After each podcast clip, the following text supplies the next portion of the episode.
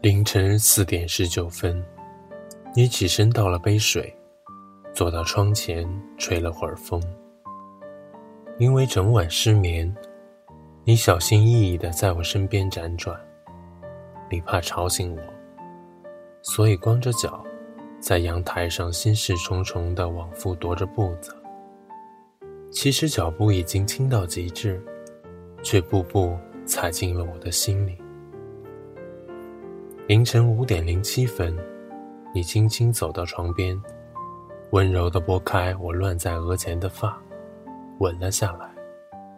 你以为我在熟睡，我屏住呼吸，感受你眼角滑落在我脸上的泪水。这些年，你很少在我面前落泪，你哭的模样真的很丑，却真的让我心疼。我听到你轻声说。别恨我，别恨我啊！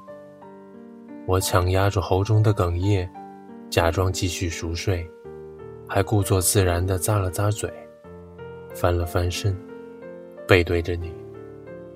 只是眼泪瞬间打湿了枕头。凌晨五点三十分，你拉了拉我藏在被子里的手，轻轻地攥着，而我忍着鼻尖涌上的酸楚。感受你指腹摩挲在我手心的温热，我下意识拉紧你的手，你挣扎了一下，低头举起我的手吻了又吻，然后走出房间，烧上门。凌晨六点，我听到你开始在客厅收拾你的衣服，你的 CD，你的画儿，影集。你行李并不多。却足足收拾了一个多钟头。我把脑袋深深扎进了枕头里，却闭着眼睛，都能清楚你打包行李的过程。你翻开客厅第一层储物柜，是在找我给你买的那支四号画笔；你拉开角落最底层的五斗柜，是在找去年冬天我给你买的黑色毛衣；你走到书房。打开橱窗，是在找我给你寄过的那沓明信片。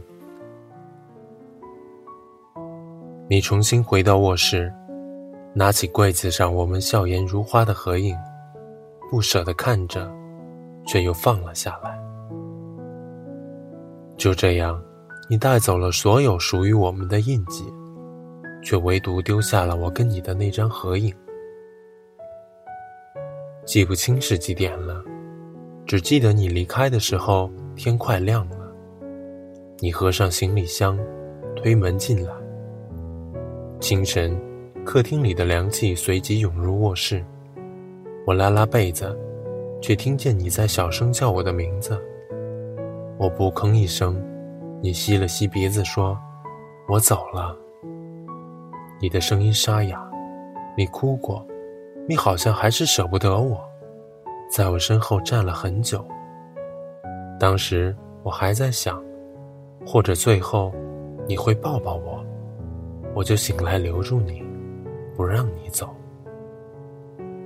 可惜，只是可惜，你只是心疼的揉了揉我的头发，然后我听到门被轻轻带上，你走了，我醒了。